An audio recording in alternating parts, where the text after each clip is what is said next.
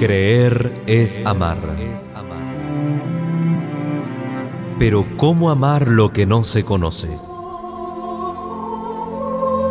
En el esplendor de la verdad presentamos Creo, Señor, yo creo.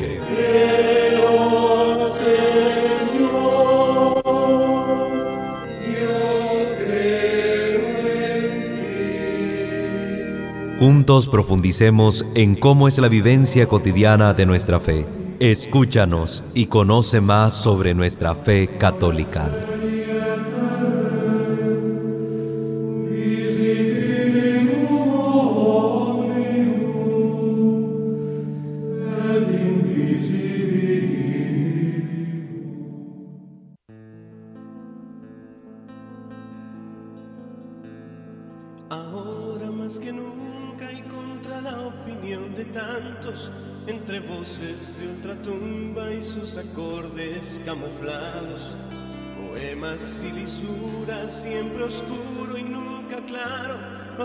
Expertos de la duda y los que dudan por encargo.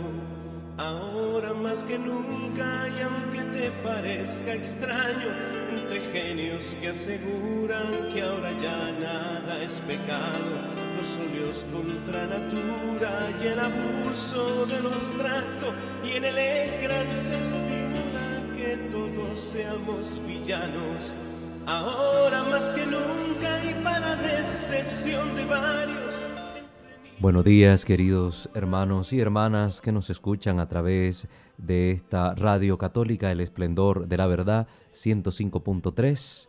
Está con ustedes su hermano seminarista Walter Fajardo y en controles nuestro hermano Francisco que siempre nos acompaña para hacer posible que llegue hasta ustedes este programa Creo Señor, yo creo.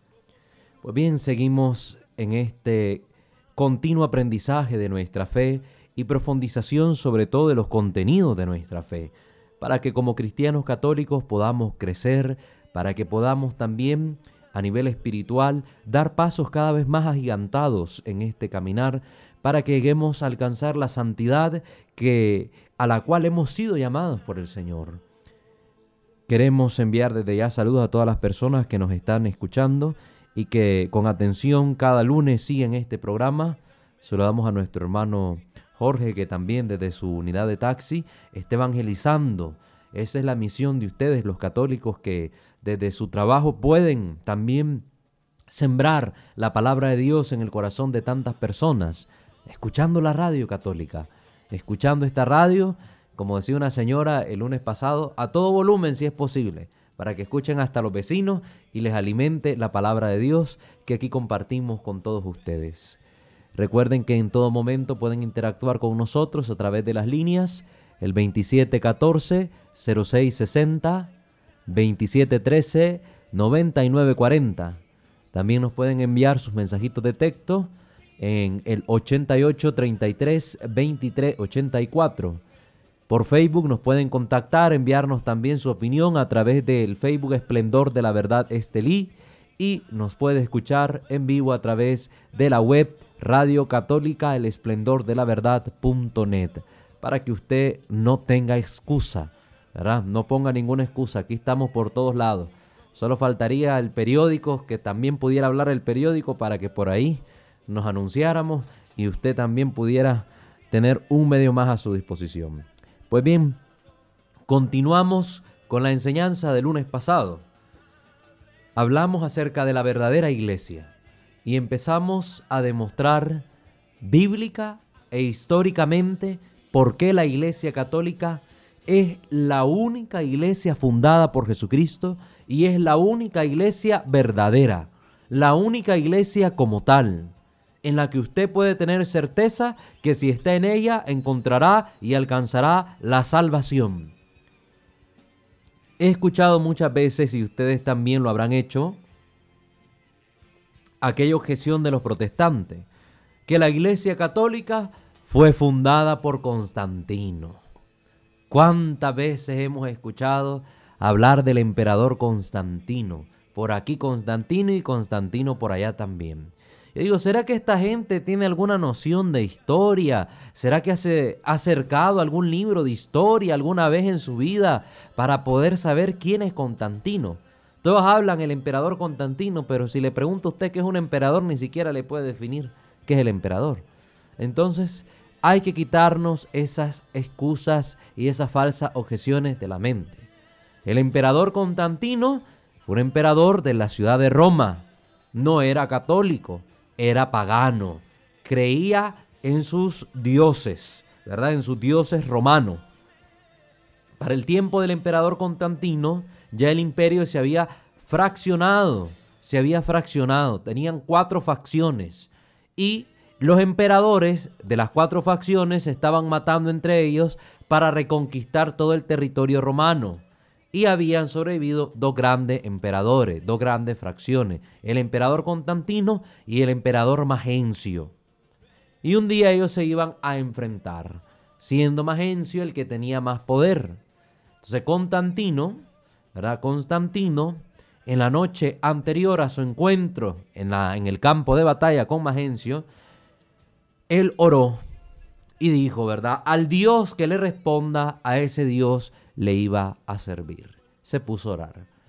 Y en medio de su oración tuvo una visión, una cruz, una cruz cristiana muy antigua, que ahora se le conoce como la cruz de Constantino, que está formada por una X y una P superpuestas. Ustedes habrán visto ese signo en las ropas de los sacerdotes, una X y una P superpuestas. Realmente las dos son letras griegas, la J y la Ro, la J y la Ro, que son las dos letras griegas con las que inicia el nombre de Jesucristo en griegos, Christos, Christos que significa Mesías, el Mesías, el ungido.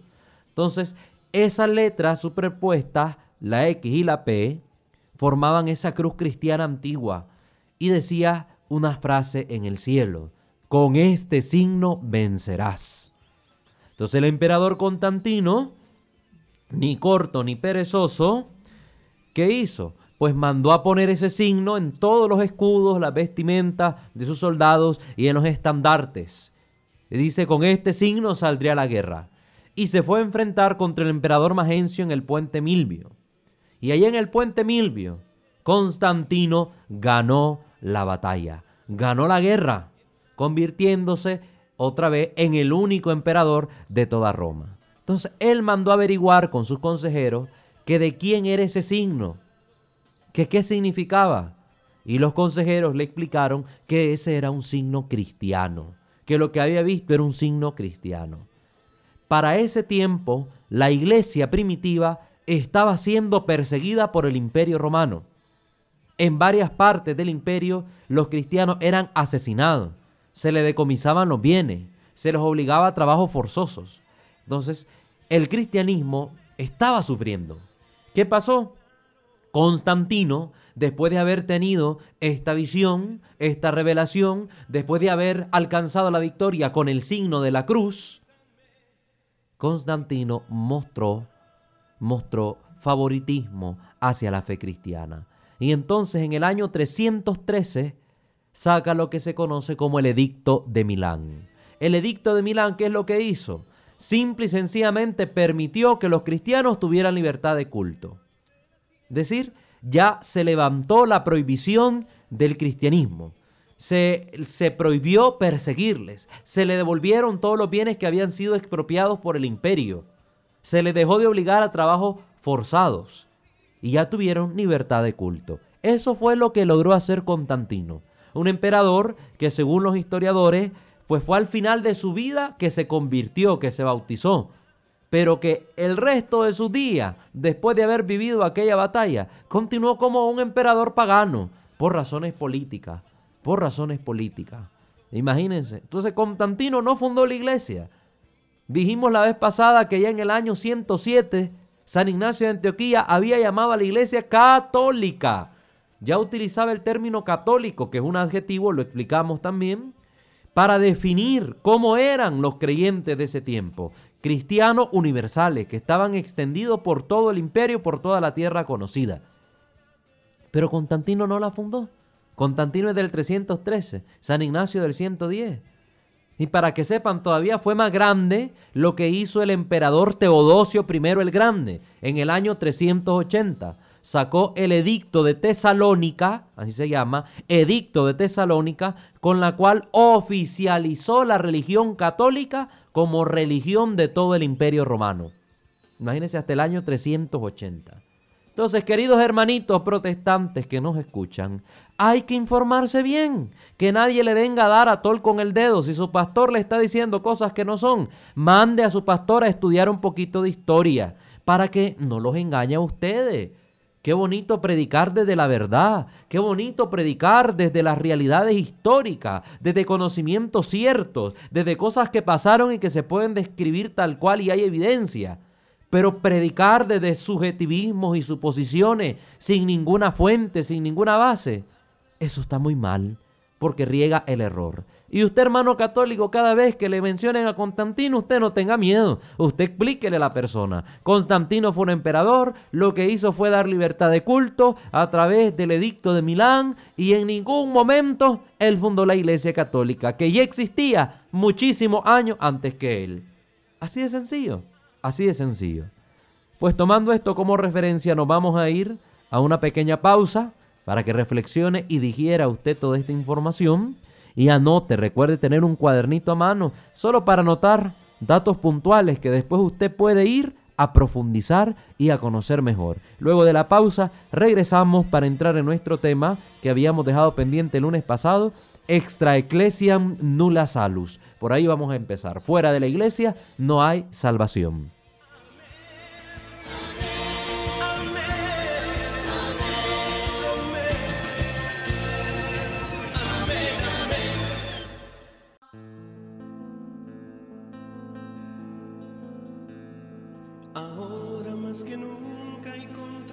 Bueno, hermanos, continuamos con esta formación acerca de el conocimiento del por qué la Iglesia Católica es la única fundada por el Señor y la necesidad de esta iglesia. Antes de ir a la pausa, hablamos de esta famosa frase, extra ecclesia nulla salus, ¿verdad? Fuera de la iglesia no hay salvación. Y es que sabiendo que Jesucristo nuestro Señor es el único que salva, el único que redime, el único que nos acerca al Padre, el único que nos devuelve el estado de gracia original, y que Él ha fundado una iglesia y la ha dado como un medio universal de salvación, pues tenemos que estar conscientes de que debemos pertenecer a esa única iglesia fundada por Él para alcanzar la salvación que Jesús nos trae. No hay otra razón para fundamentar y validar esta frase. Esta frase Proviene de los escritos de San Cipriano de Cartago. Era un obispo allá del siglo III. Imagínese usted, siglo III. Todavía más antes que Constantino. Y su comprensión requiere del conocimiento del contexto en que fue presentada. Para entender qué significa fuera de la iglesia no hay salvación. Es un dogma de la iglesia católica. Está definido de forma absoluta incluso en la bula Unan Sanctam del Papa Bonifacio VIII. Imagínense, allá por el año 1302. Aquí estamos hablando con bases, hermanos, donde la iglesia dice estas cosas. El sumo pontífice dijo, es absolutamente necesario para la salvación de toda criatura humana que esté sujeta al romano pontífice, que es la cabeza de la iglesia católica, la cabeza visible el sucesor de Pedro, el vicario de Cristo. Se trata de un principio fundamental de la iglesia. Nosotros tenemos que estar clarísimos que si hemos conocido la iglesia, si hemos conocido que Cristo, que Cristo nuestro Señor la ha fundado, tenemos que pertenecer a ella. El Papa Benedicto XV dice en la encíclica Ad Beatissimi Apostolorum dice lo siguiente. Tal es la naturaleza de la fe católica, que no admite más o menos, sino que debe ser sostenida como un todo, o rechazarse como un todo.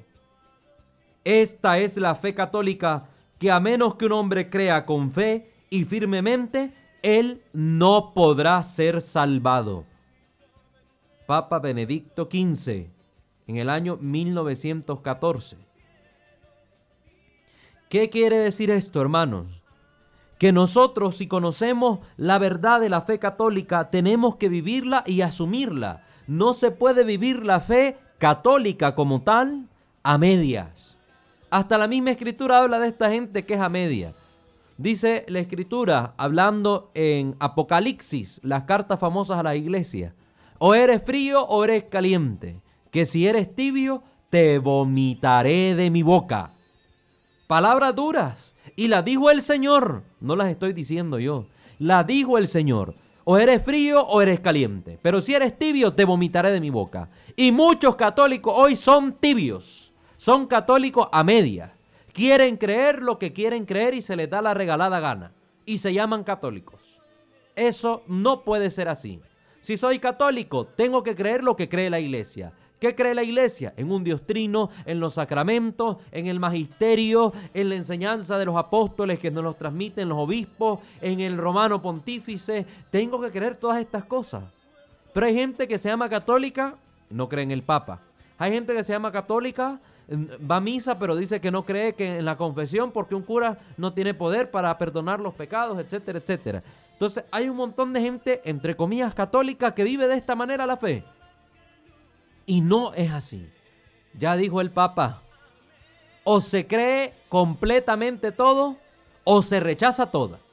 Pero no podemos estar nosotros jugando a ser católicos.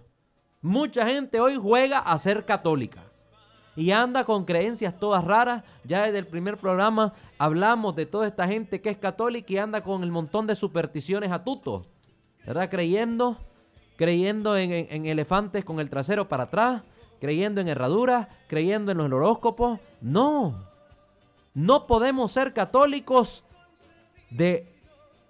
¿De qué? Es que ni, ni, ni un término encuentro para designar este tipo de personas. Y muchas veces nosotros hemos caído en el error.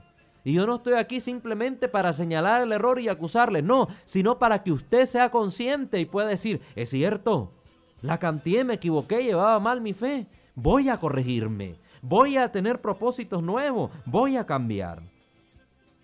Porque aquí están todos los medios de salvación en la Iglesia Católica. El Papa Pío XI, en la encíclica Mortalium Animus, dijo lo siguiente, por sí sola la Iglesia Católica mantiene la adoración verdadera. Miren qué importante. Por sí sola la Iglesia Católica mantiene la adoración verdadera. Fuera de la Iglesia Católica no hay verdadera adoración a Dios. No hay verdadera adoración a Dios fuera de la Iglesia Católica. ¿Por qué? Porque los dioses al que están adorando otros cristianos no es el verdadero Dios.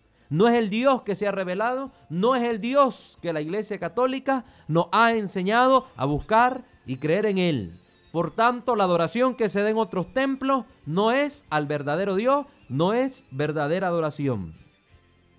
Esta es la fuente de verdad, dice el Papa.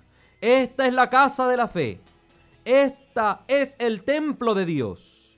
Si cualquier hombre entra no aquí, o si cualquier hombre se aleja de ella, él será un extraño a la vida de la fe y salvación.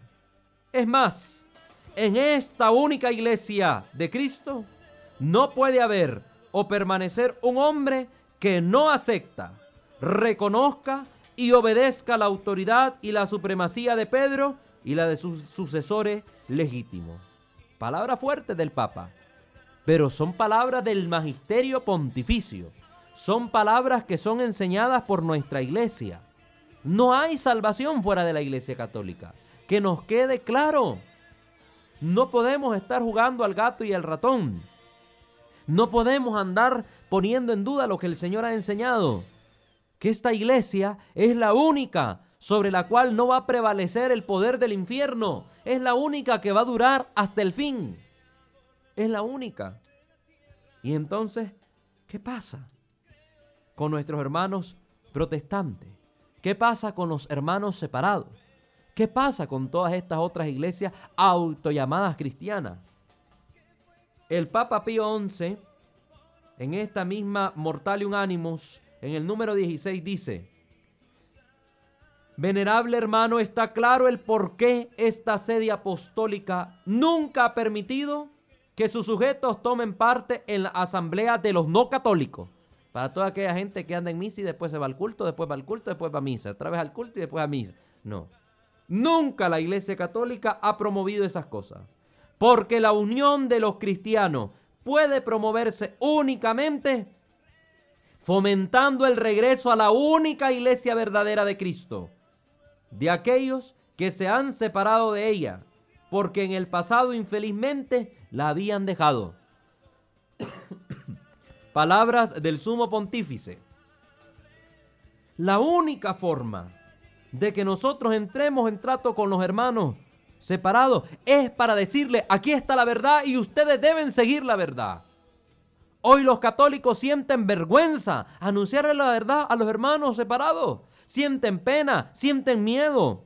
¿Y por qué? Ay, es que los hermanos viven leyendo la Biblia y uno lo agarran y le dan vuelta. Pues lee usted también la Biblia para que no tenga pena, para que no le den a tol con el dedo. Fórmese usted también. Aquel católico bien formado no tiene miedo de entrar en diálogo con los hermanos protestantes, con los hermanos separados o con personas incluso que no sean católicas o que no sean cristianas. ¿Por qué? Porque somos capaces de demostrar nuestra fe, porque somos capaces de dar argumentos y razones de nuestra esperanza, como dice la carta de Judas. Tenemos que saber dar razones de nuestra esperanza. Y es lo que estamos haciendo, porque esta gente está en el error y nuestra misión como católicos es traerlos a la verdad. Si entramos en diálogo con los hermanos separados es para traerlos a la verdad. Porque fuera de esta iglesia solo pueden encontrar herejía, error, condenación, muerte espiritual. Fuera de esta iglesia solo pueden encontrar el engaño de los supuestos pastores protestantes que lo que hacen es esquilar la oveja, dejarla sin la lana, quitarle todo.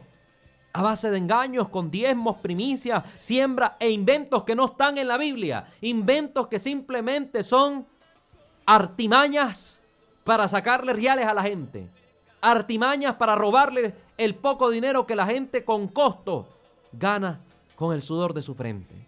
No, hermanos, no se dejen engañar por falsos factores. No se dejen engañar por la mentira herética protestante.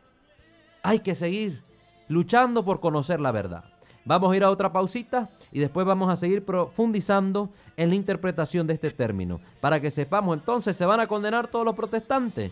Vamos a tener respuesta. Vamos a utilizar el catecismo de la iglesia para ver qué dice el catecismo de la iglesia católica respecto a la interpretación de esta frase. Extra ecclesiam nulla salus. Fuera de la iglesia no hay salvación. Volvemos.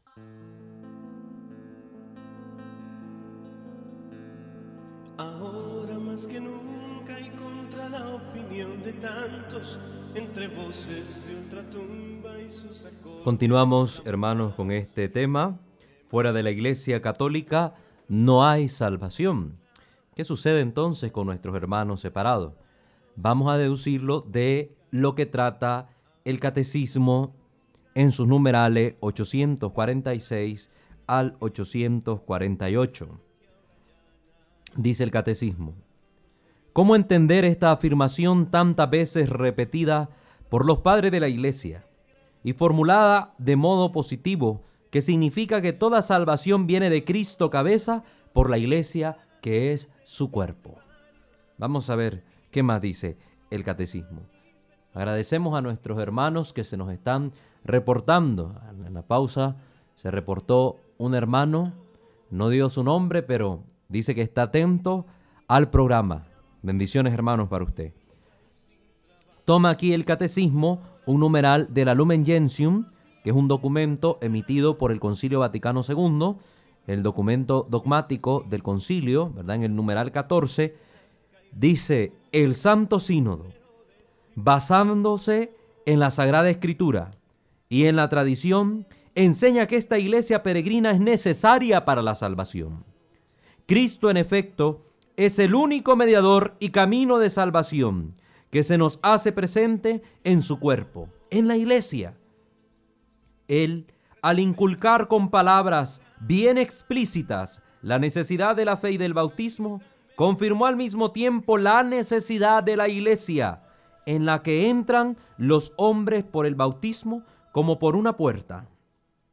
Por eso, no podrán salvarse los que, sabiendo que Dios fundó por medio de Jesucristo la Iglesia Católica como necesaria para la salvación, sin embargo, no hubiesen querido entrar o perseverar en ella.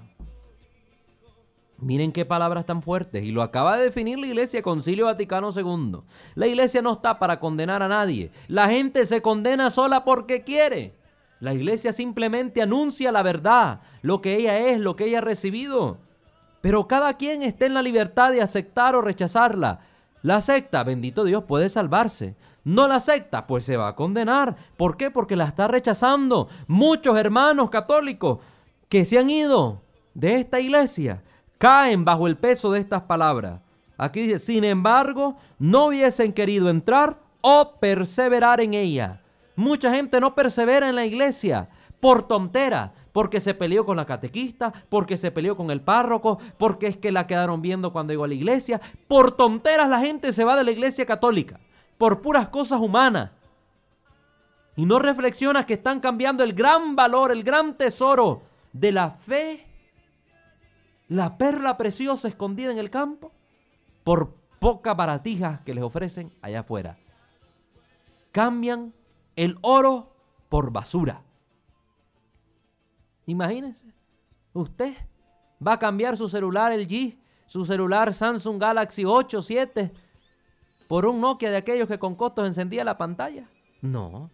Al contrario, si tuvieras de Nokia, lo cambia por el celular Samsung Galaxy 7, lo mejor. Y con la fe hacemos lo contrario.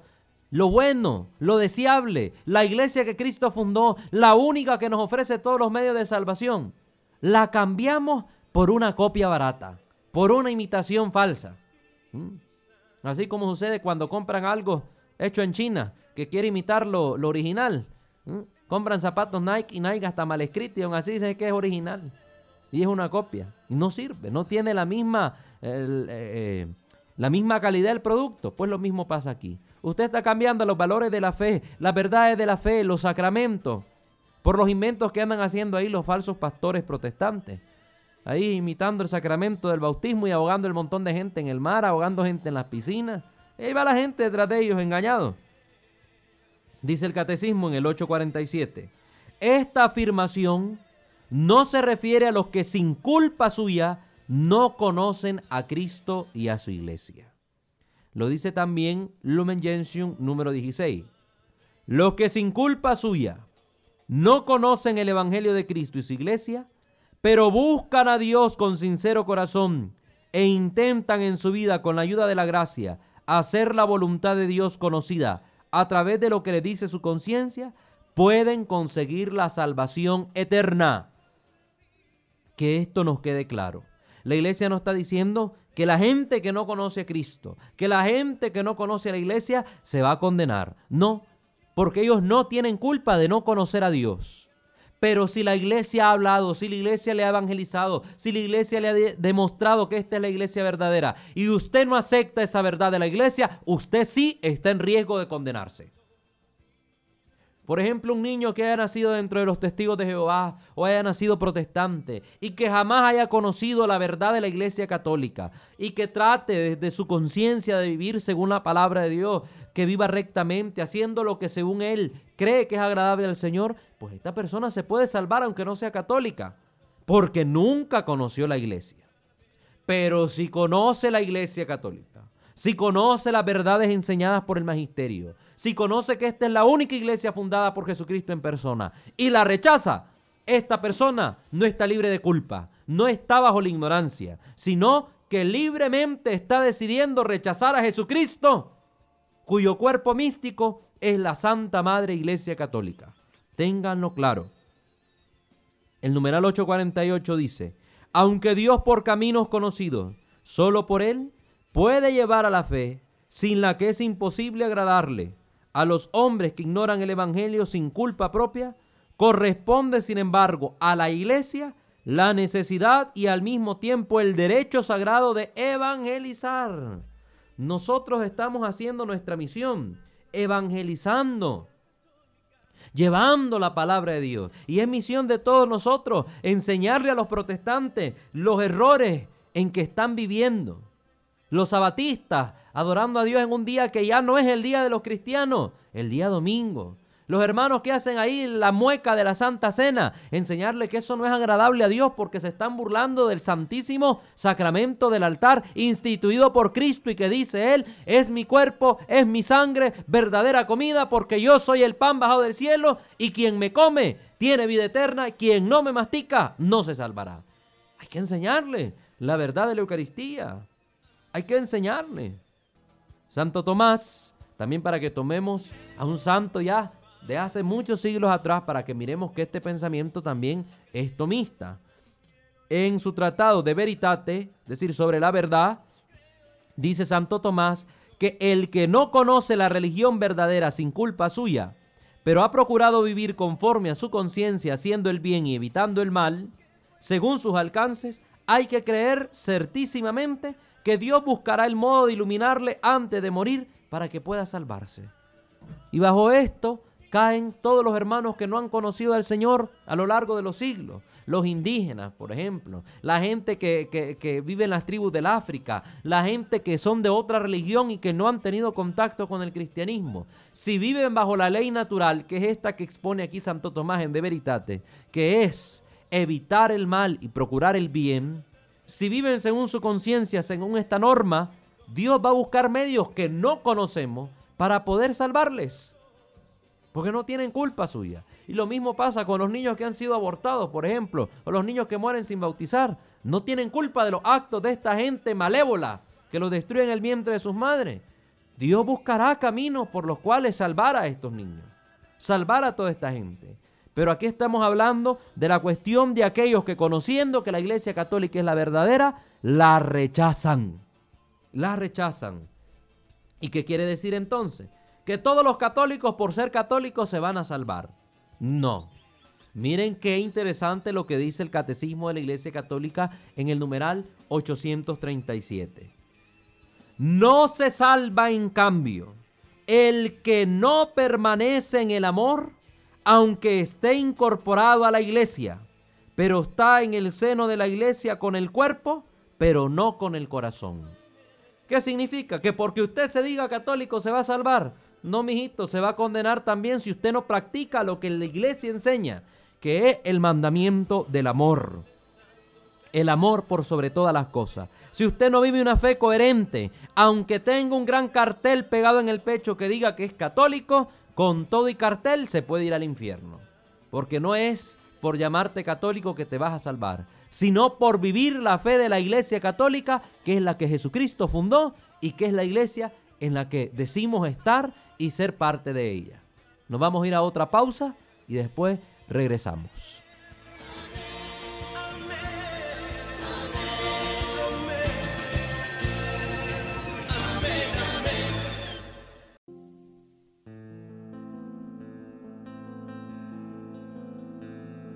Ahora más que nunca y contra la opinión de tantos, entre voces de ultratumba y sus... Bueno hermanos, continuamos ya con esta parte final del programa. Pues hemos analizado lo que significa esta frase, fuera de la Iglesia Católica no hay salvación. Y es que la Escritura recoge ya testimonios desde los primeros siglos, desde los primeros días en que los apóstoles predicaron, que había muchas personas que se separaban de la Iglesia San Juan llama a estas personas anticristos. Anticristos. Estaban con nosotros, pero se han ido de nuestro lado y están ahora contra nosotros. Así los cataloga San Juan el Evangelista. Como anticristos. No soy yo, no es la iglesia, es la palabra misma quien le dé este título a las personas que se han separado de la iglesia. Dice San Juan en la segunda carta, la segunda carta de Juan dices, a ver, ¿dónde está? En el versículo 9. Segunda carta de Juan, versículo 9. Todo el que se excede y no permanece en la doctrina de Cristo, no posee a Dios. El que permanece en la doctrina, ese sí posee al Padre y al Hijo. Si alguno va a vosotros y no os lleve esta doctrina, no lo reciban en la casa, ni lo saluden, pues el que lo saluda se hace solidario con sus malas obras. Amén. Ahí está, la escritura lo dice, que ni siquiera lo reciban en la casa. Esto lo aclaro porque así lo dije el lunes pasado y ahí escuché un comentario que una pobre evangélica hermana estaba escandalizada porque el hermano había dicho que no recibieran a los evangélicos en la casa. No, yo no lo digo. Lo dice las Sagradas Escrituras en la segunda carta de San Juan, en el versículo 9 en adelante. ¿Por qué esta gente no está en la doctrina? No tiene al Señor, no tiene a Cristo porque lo ha rechazado. Al rechazar a la Iglesia Católica, ha rechazado a Jesucristo, ha rechazado al Padre, ha rechazado al Espíritu Santo, ha rechazado la verdad que le puede salvar. Por eso, hermano, usted tiene un deber grande, usted que me escucha, evangelizar a los protestantes. No tenga miedo de ir a buscar usted al protestante a su casa y decirle, hermano, aquí le vengo a anunciar la verdad de la fe católica, la verdad de la iglesia fundada por Cristo, la verdad que le va a salvar, que le va a sacar de ese error, porque usted es mi hermano, yo lo amo y yo quiero que usted se salve. Es necesario eso. Es necesario eso. Buscar la verdad. Si no, este título que da las Sagradas Escrituras va a caer también sobre nosotros. Seremos llamados anticristos. No andemos pensando en Hollywood, ¿verdad? Que pone el anticristo como esas películas de terror, que ya viene el anticristo, que le sale a todo mundo, que andan matando a todo mundo. No. Los anticristos son aquellos que se han separado de la iglesia católica. De la iglesia católica. Bueno, este programa, nos dicen por acá, este programa nos llama a estar en constante formación y a conocer nuestras raíces. Y como nos dice el hermano Walter Fajardo, no podemos andar de aquí y allá en culto, en misa, revolviendo las cosas. Eso no es tener identidad. Y claro, tener respeto por la persona, pero explicarle por qué no se asiste. Pues no es un miembro de Dios, como te lo plantean muchos. Reporta nuestra hermana Enma Moreno su opinión a través de las redes. Entonces le agradecemos su reporte. Si muchas personas han estado escribiendo, se han estado reportando, pues les agradecemos porque este es nuestro deber también. Evangelizar, si la Iglesia Católica tiene estos medios, radio, televisión, programa, es precisamente para esto, para evangelizarle a usted, para que usted sepa que está bien parado en su Iglesia Católica, que está bien puesto, porque aquí está la verdad revelada por Jesucristo y están todos los medios de salvación, en ella. Si usted está en la iglesia católica y vive lo que la iglesia le pide, obedece al magisterio, si usted vive en su conciencia según los mandamientos del Señor que en ella se predican, usted está tranquila, usted va para el cielo. Hermano, ¿usted está salvo? Le preguntan los protestantes. Bueno, si usted vive lo que la iglesia le ha pedido, usted puede responder tranquilamente sí, sí estoy salvo. Pero puedo perder esa salvación si yo me comporto de otra manera puedo perder lo que he adquirido. No hay que tener miedo. Pero hay gente que dice, mire, yo le he preguntado a algunos católicos si están salvos y dicen que no, que no saben. No, usted diga sí. Sí estamos salvos, si creemos en Jesucristo, si guardamos la fe de la iglesia y si estamos dentro de la iglesia católica. Si yo niego la iglesia y yo me salgo de ella, bueno, me saluda Lucy, como le digo a la gente cuando se esté quemando allá en aquella caldera, le digo, en el infierno. Porque usted mismo ha elegido el infierno. Dios creó el cielo para ti. Dios te quiere dar el cielo. Dejó la iglesia en esta tierra para que llegues al cielo. Dios te quiere a su lado. Pero vos estás eligiendo el camino contrario. No, hermano, no hagamos esto. Y recuerden esta famosa frase de San Cipriano de Cartago. Fuera de la iglesia católica no hay salvación. Fuera de la iglesia católica no hay salvación. Así el próximo programa pues vamos a continuar profundizando en otros temas falta. Vamos a tocar temas de sacramento, de liturgia, de muchas cosas para que usted profundice su fe y sea mejor cristiano, mejor creyente. Para finalizar, pues nos despedimos felicitando desde ya a todas las madrecitas en su día. El día de mañana estaremos celebrando aquí dentro de nuestra nación a la mamá nicaragüense. Pues las felicitamos a todas ellas, mujeres valientes que le han dicho sí a la vida cuántas madres solteras, guerrilleras, que han criado a tres, cuatro cipotes ellas solas, pues las felicitamos porque son mujeres valientes. Quien dice que la mujer es cobarde o el sexo débil se equivoca. Solo basta ver estas mujeres que han luchado en contra de la corriente, han luchado en contra los obstáculos de la vida y han sido valientes criando a estos hijos. Eso es signo de que es un sexo fuerte. La mujer no es débil, la mujer es fuerte. Gracias a todas las mamás por este don hermoso de traer una vida al mundo de seguir colaborando con el plan creador de Dios. Que el Señor me la bendiga. Las felicito a toditas desde este programa. Oramos por ustedes. Oren también ustedes por nosotros. Y ya saben, su cita es el próximo lunes a las 10 de la mañana. Que el Señor me lo bendiga todo y me lo guarde. El amor de mis amores. Madrecita, quiero estar entre tus brazos Quiero verte muy feliz en este día. Como un niño quiero estar en tus regazos y cantarte mil canciones, madre mía.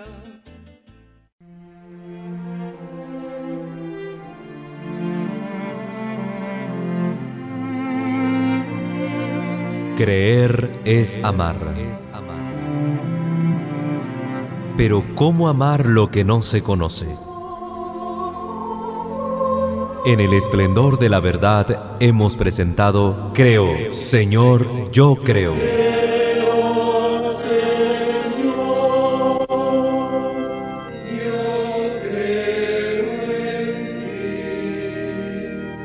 Donde juntos profundizamos en cómo es la vivencia cotidiana de nuestra fe. Acompáñanos el próximo lunes a partir de las 10 de la mañana.